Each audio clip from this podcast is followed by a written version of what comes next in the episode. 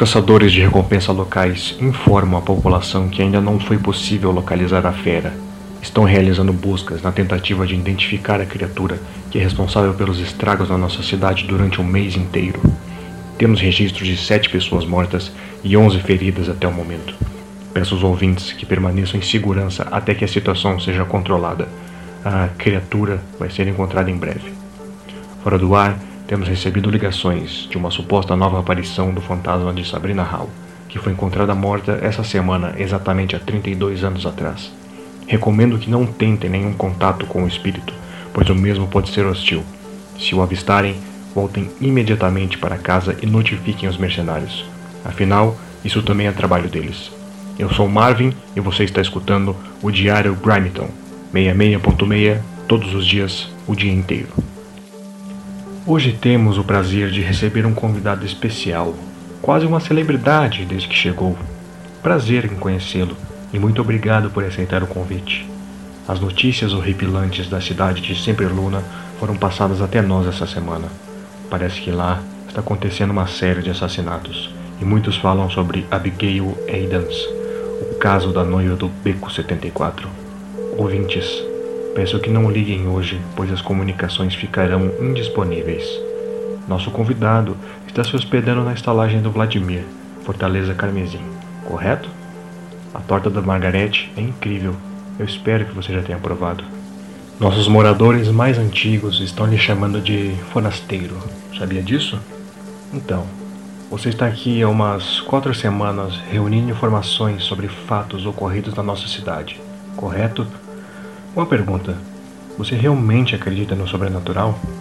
Semana passada, um dos aventureiros, Crave, nome dele, entrou nas cavernas da mansão Gruvarot, um local tenebroso que muitos evitam entrar sozinhos e tremem ao mencionar esse nome. Mas, aparentemente, Crave enfrentou uma série de ghouls e quando voltou, relatou que tinha visto um ser fantasmagórico que carregava em seu longo casaco crânios humanos.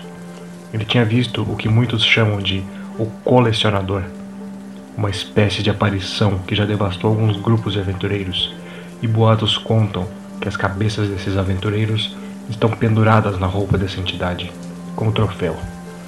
Mas o curioso é, Crave estava sozinho, até onde sabemos. Como ele conseguiu sair vivo de lá Aqui em Grimeton temos duas guildas: os Templários de Ferro, localizado ao leste, e a Liga da Serpente, que fica no sul da cidade. Se algum ouvinte quiser saber mais sobre ambas as guildas, façam uma visita. Novos aventureiros são sempre bem-vindos. Percebi que você está anotando tudo no seu bloquinho. Então me faça um favor e anote isso aqui também. Estrangeiros vindo visitar Grimeton, não saiam à noite vasculhando por aí vocês podem ser atacados por alguma coisa. Lobisomens, vampiros, banshees, entre outros seres e criaturas. Anotou? Ah, antes que eu me esqueça, uma palavrinha sobre nosso patrocinador. O diário Grimeton agradece o patrocínio de Dougram Volts, mais conhecido como Doug, um artista local. Seu estabelecimento, Felino Orion, encontra-se na Praça Central 174 faça uma visita. O seu trabalho é incrível. Caro convidado, percebi que você está suando bastante. Tudo bem por aí? Temos algumas poções aqui. Elas foram feitas pelos melhores alquimistas da cidade. Tem certeza que não quer uma? Não? Ok. Queridos ouvintes, já repararam na lua hoje? São exatamente 23 horas e 55 minutos. Temos a presença da lua cheia.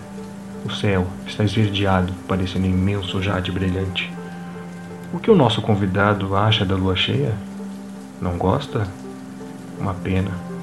Se a população não estivesse sob perigo, recomendaria uma noite no Corvo a Vapor. Eles têm uma vista linda que dá para a colina do véu vendado. Acabamos de receber novas informações. Hum, que pena. Parece que os caçadores estão sem sorte essa noite. Até agora eles não encontraram nenhuma pista da fera. Será que ela foi embora? Ou talvez esteja escondida em algum lugar? Segundo relatos, alguns moradores da rua Finos descreveram um comportamento estranho de crianças na última semana. Os menores com menos de 12 anos têm desaparecido um após o outro e voltam apenas na noite seguinte. Aparentemente, tudo normal, mas elas não se lembram do que aconteceu no período em que estiveram fora. Cuidem de suas crianças, caros ouvintes. Tome cuidado ao pegar o expresso Ícaros nas terças-feiras. Boatos de que alguns passageiros embarcaram na locomotiva e nunca realizaram o desembarque. O relógio está marcando meia-noite. Normalmente os ataques da fera ocorrem após esse horário. Por favor, fique em casa. Ah, então você finalmente resolveu aparecer, né? Desgraçado feioso. Tava te esperando.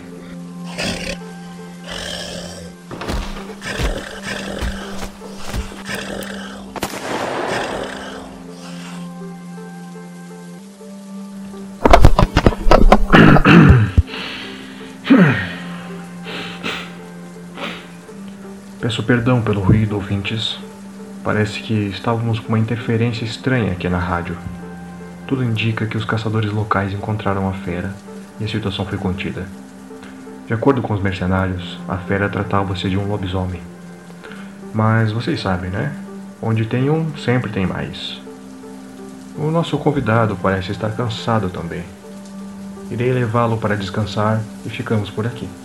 Para mais notícias, siga ouvindo ao Diário de Grimeton, 66.6, todos os dias, o dia inteiro.